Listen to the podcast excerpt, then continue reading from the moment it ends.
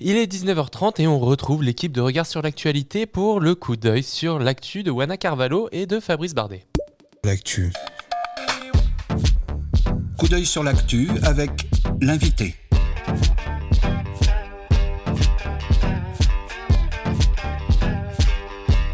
Coup d'œil sur l'actu avec l'invité. L'invité des regards. Et pour ce coup d'œil sur l'actualité, nous accueillons Wana Carvalho, doctorante à l'ENTPE au laboratoire EVS, également coach-tel avec l'Université de Sao Paulo. Euh, bonjour Wana Carvalho. Euh, bonjour, merci pour cette invitation. nous accueillons également Fabrice Bardet, directeur de recherche en sciences politiques et directeur de la composante ENTPE du laboratoire Environnement Ville Société EVS de l'Université de Lyon. Bonjour Fabrice Bardet. Bonjour. Alors, vous avez tous les deux dirigé l'ouvrage Valuatera, publié aux éditions 205 en partenariat avec l'École urbaine de Lyon, qui est une étude comparative entre la France et le Brésil sur la valeur des environnements. Et vous avez également animé toute la journée le séminaire sur la question dans le cadre du festival à l'École de l'Anthropocène. Et aujourd'hui, nous aimerions revenir sur la situation euh, au Brésil qui est frappée par des secousses institutionnelles et sociales majeures depuis plusieurs années, et notamment aussi avec euh, revenir sur la récente élection du président Lula da Silva, qui est pour certains porteur d'espoir vers une sortie de crise. Alors, euh, je cherche aujourd'hui à revenir sur ces dynamiques et sur les évolutions attendues ces prochains mois, notamment au prisme des politiques sociales et de logement. Euh, et donc c'est dans ce contexte de crise qu'est arrivé le nouveau président Lula da Silva euh, le 1er janvier dernier. Et j'aimerais qu'on fasse un petit peu un point euh, sur ce contexte politique et social et qu'on revienne sur le programme social qui a été promis par Lula à la lumière de son premier mandat qui avait débuté, donc je rappelle, en 2002. Euh, et celui-ci avait été à l'époque marqué par une vague progressiste, notamment il y avait la création d'un ministère des villes. Est-ce que vous pourriez revenir un petit peu sur ces avancées qui avaient été amorcées et, euh, en quoi finalement ces avancées avaient été amoindries euh, par le mandat de, Bolsonaro notamment? L'histoire est un peu longue. Je ne sais pas comment je vais faire pour, aller vite. Mais bon, euh, le premier mandat de Lula, euh, c'est un peu dans la perspective de la politique du logement. Il, il ouvre une, perspective pour la mise en place euh, de ce qu'on appelle le mouvement pour la réforme urbaine, qui avait était très important depuis la, Constitution, euh, le mouvement de, pour, pour euh, la Constitution brésilienne euh, démocratique, elle est très récente des années 88. Et donc, elle prévoyait tout, tout un tas de, de, de un cadre pour les droits au logement et euh, la réglementation pour, pour mettre, réglementer, pour avoir une politique euh, euh, urbaine et du logement avec des instruments comme des instruments d'urbanisme, il vient seulement en 2001.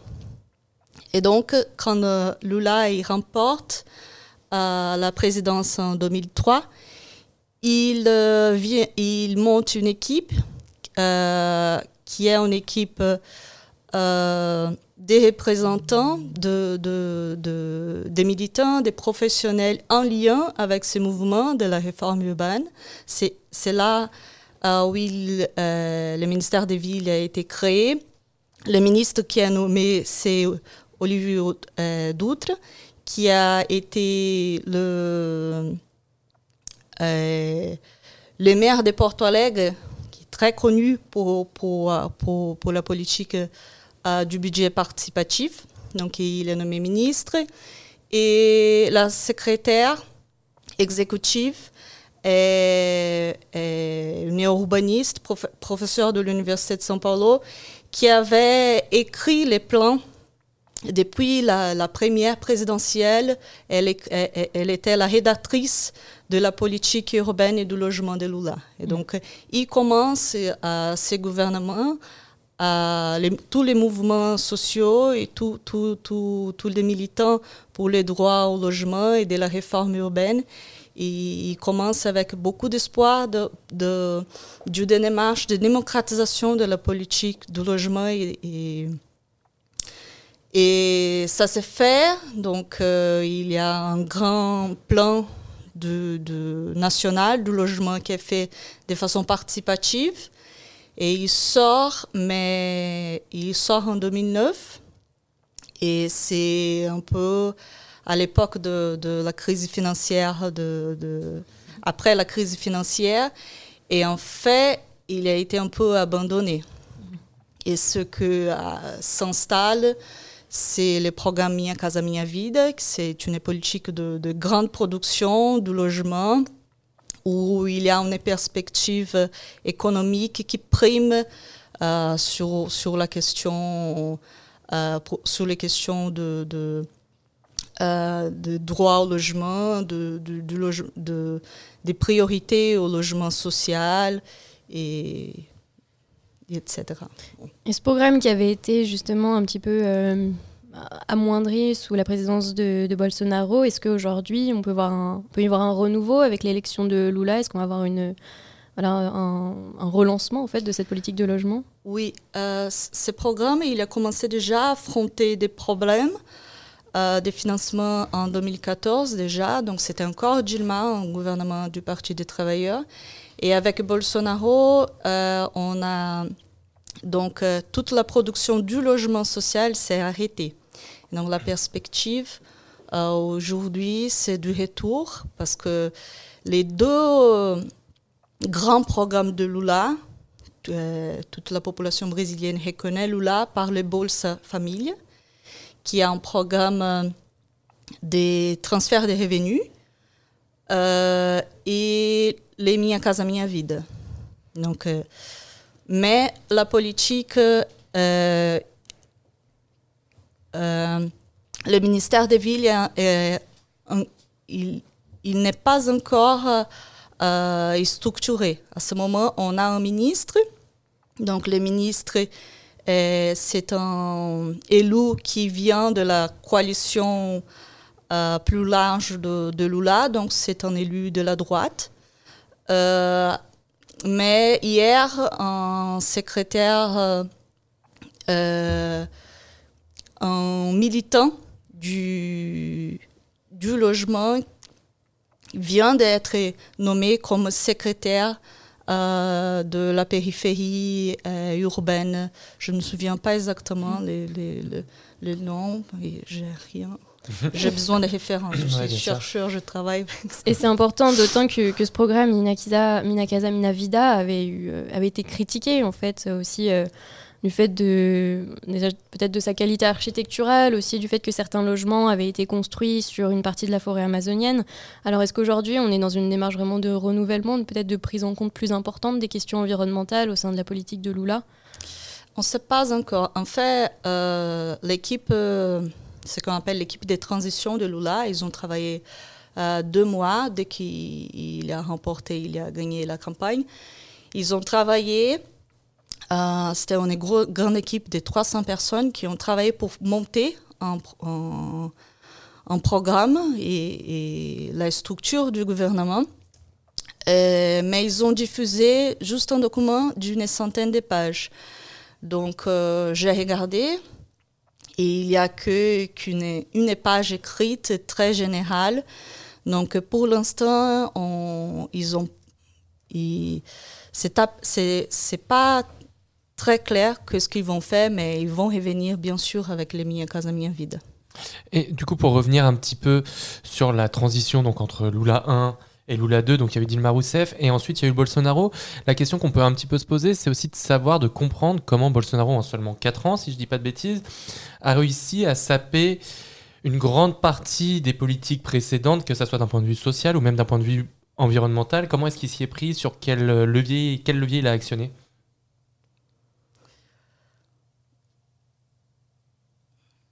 Je pense qu'il a juste rien fait. Ouais. Tout simplement. Et il a été appuyé. Euh, si, euh, si, vous regardez l'agenda de Bolsonaro, par exemple, il, il simplement ne travaillait pas. -hmm. Donc, euh, il, il, a, il a mis des milliers de militaires dans des positions, dans, dans des positions stratégiques de, l'administration, de l'État, de les ministères. Et ces militaires, ils n'étaient pas du tout compétents pour, pour les fonctions ils ont été mis et tout a été arrêté. Et il a fait aussi un accord avec euh, euh, les congrès nationaux, la, Chambre des députés et le Sénat, pour que pour qu'ils pouvaient maintenir le gouvernement comme ça. Mmh. Donc c'était un accord à partir en fait, il, a, il, a, laissé euh, la Chambre des députés euh, proposer euh, les budgets, les budgets de, l'exécutif. Ça, c'était c'était la charge, c'était son, son responsabilité. D'accord. Et peut-être pour faire un lien par rapport à votre travail dans Valuatera, Fabrice Bardet. Comment est-ce qu'on on arrive à relier ça avec toute cette stratégie d'accaparement des terres, que ce soit d'ailleurs pour les mines, que ce soit pour l'agriculture euh, dans la forêt amazonienne? Comment est-ce qu'on fait le lien avec le travail que vous menez depuis un certain nombre d'années euh, dans le cadre de Valuatera Merci de, vos questions précises. Alors, sur la, question de la, traitement fait euh, d'accaparement des terres, je laisserai peut-être Oana répondre précisément. Répondre sur comment le programme Valuatera euh, se développe et, euh, fait écho à la présentation que vient de vous proposer Oana. L'une des tables rondes que nous avons animées aujourd'hui était avait comme titre, en tout cas posé la question de savoir si Lula, représentait le nouveau modèle euh, mondial de l'éco-social-démocratie. Euh, la, crise du modèle social-démocrate en Europe est, évidente. L'Europe s'est construite au XXe siècle sur le développement de ce, modèle euh, social de développement qu'on appelle social-démocrate, de manière un peu large et, peut-être vague. Et on voit bien qu'aujourd'hui, il est en crise. Euh, euh, si on regarde dans l'agglomération lyonnaise, dont il a été beaucoup question aujourd'hui, euh, les centres, le centre urbain est, écologiste et, les périphéries populaires qui autrefois votaient social-démocrate aujourd'hui ont abandonné ce référentiel et, votent ou à droite ou s'abstiennent. Et donc, il y a, ce, qu'on observe dans l'agglomération lyonnaise de manière cinglante, on l'observe à, l'échelle du pays et à l'échelle de toutes les nations européennes. Donc la question qu'on avait envie de poser, c'est ce que l'Europe a porté au XXe siècle et qui est aujourd'hui en crise. Est-ce qu'éventuellement, il pourrait trouver une nouvelle vie sur le sol latino-américain et singulièrement sur le sol brésilien? Euh, et c'est ça, euh, c'était comme ça qu'on avait envie de commencer à présenter nos recherches, c'est que euh, faire réfléchir deux communautés de chercheurs françaises et brésiliennes sur les problématiques sociales en général, c'est aussi se saisir des problématiques les plus cruciales, les plus difficiles, pour essayer de les éclairer de manière originale. Alors pour dire un mot de plus, pour rebondir sur ce que vient de dire Wana, c'est que quand j'ai découvert le Brésil il y a peu de temps, finalement, aujourd'hui, on me confie la charge de l'animation d'un programme de recherche avec le Brésil et je me bagarre avec l'apprentissage de la langue portugaise que je n'avais pas eu la chance de rencontrer jusque-là. Euh, j'ai découvert un Brésil qui était, dont, la force progressiste était très déchirée par la lecture du programme de Lula les collègues que j'ai rencontrés, dont euh, Oana a fait, euh, a, fait évidemment partie très vite, euh, m'ont déconstruit l'image d'un Lula que j'imaginais euh, euh, extraordinaire, le Messie local, sans jeu de mots. Et, j'ai eu des collègues qui m'ont dit, mais Fabrice, il faut aller voir ce qu'est Mia Casa Mia Vida. Et donc elles m'ont emmené dans des, périphéries éloignées des, transports publics, dans lesquelles on se rend compte qu'il il y a beaucoup de problèmes dans ces nouvelles villes qui étaient en train de se bâtir. Et en fait, le problème est là, c'est-à-dire, est-ce qu'il faut voir le verre à moitié plein et se dire, c'était pour remplacer des favelas, c'est mieux que rien? Ou est-ce qu'il faut accompagner la lecture critique de mes collègues et dire, attention, on est en train de reproduire les erreurs qui ont été faites euh, par, par le passé, euh, par exemple sur les territoires européens, où on a construit euh, trop rapidement pour euh, faire face à la misère euh, des, bâtis qui ensuite ont, révélé toutes leurs faiblesses. Et aujourd'hui, vous, l'avez, vous avez posé la question, alors que Lula revient, va-t-il y avoir une lecture critique de ce qui a été bâti il y a dix ans? Eh bien, euh, Wana vous a apporté la réponse. Euh, la page d'histoire n'est pas encore écrite. On, joint nos espoirs à, à, à, ceux des Brésiliennes et des Brésiliens pour que, pour que ça s'écrive au mieux. Moi, je dis, je termine juste ce commentaire de français finalement avec un, avec un chiffre. Euh, au-delà de toutes les critiques que j'ai partagées et que je partage aujourd'hui avec mes collègues brésiliennes et brésiliens, j'ai en tête qu'en l'espace de sept ans, ce pays a construit euh, 5 600 000 euh, logements, c'est-à-dire un peu plus que ce que nous, en France, nous avons su construire en 70 ans. Mmh. Alors, euh, le pays est trois fois plus important en population au Brésil, mais euh, le rapport à ça, ils sont allés deux fois plus vite que nous, si on résume. Hein. Mmh. Et ils ont fait ça sur un temps très concentré. Euh, bien sûr, tant de critiques doivent être imaginées, doivent permettre de bâtir demain. Mais en même temps, il faut, si on pose la question Lula est-il le nouveau modèle éco-social-démocrate, c'est parce qu'il y a une capacité, il y a une force, une énergie derrière euh, ce, ce, le mouvement qu'il porte, cet homme qui doit être considéré. Et pardon, conclusion, on a aussi ouvert la table avec euh, le Mexique, car nos amis mexicains nous disent attention, Andrés Manuel au Mexique porte d'une certaine manière une énergie semblable à celle que porte Lula. Et peut-être juste pour conclure très rapidement en quelques mots, euh, comment est-ce que cette lecture croisée entre la France et le Brésil vous permet de réinterroger les catégories de la valeur du coup, et plus particulièrement les catégories de la valeur des environnements?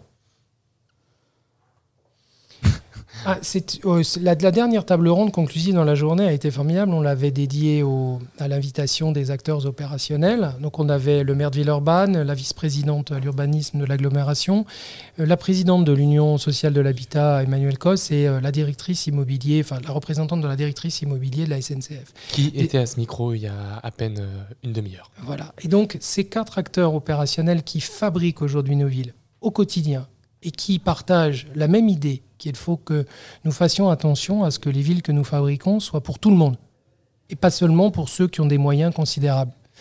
Eh bien, les uns et les autres ont tous partagé l'idée qu'il fallait réinterroger la question de la valeur, qu'elle ne, pouvait, pas être réduite à sa dimension financière et économique, et qu'il fallait qu'elle soit élargie à sa dimension habitante et environnementale aujourd'hui. Alors, le fait même qu'on ait ces acteurs opérationnels qui nous portent, et qui nous disent aujourd'hui nous avons besoin de vous. C'est formidable pour organiser cette transversalité de la réflexion sur laquelle vous interrogez. Disons que ma réponse, c'est que euh, nous allons faire avec l'énergie que vont nous confier les acteurs opérationnels qui aujourd'hui s'interrogent. Bien, je vous remercie. Euh, je rappelle nous que, que, nous étions en compagnie de euh, Wana Carvalho, qui euh, vous êtes donc doctorante euh, au sein de l'ENTPE, et de Fabrice Bardet, directeur de recherche en sciences politiques. Je vous remercie euh, pour cet entretien. Merci à vous. Merci.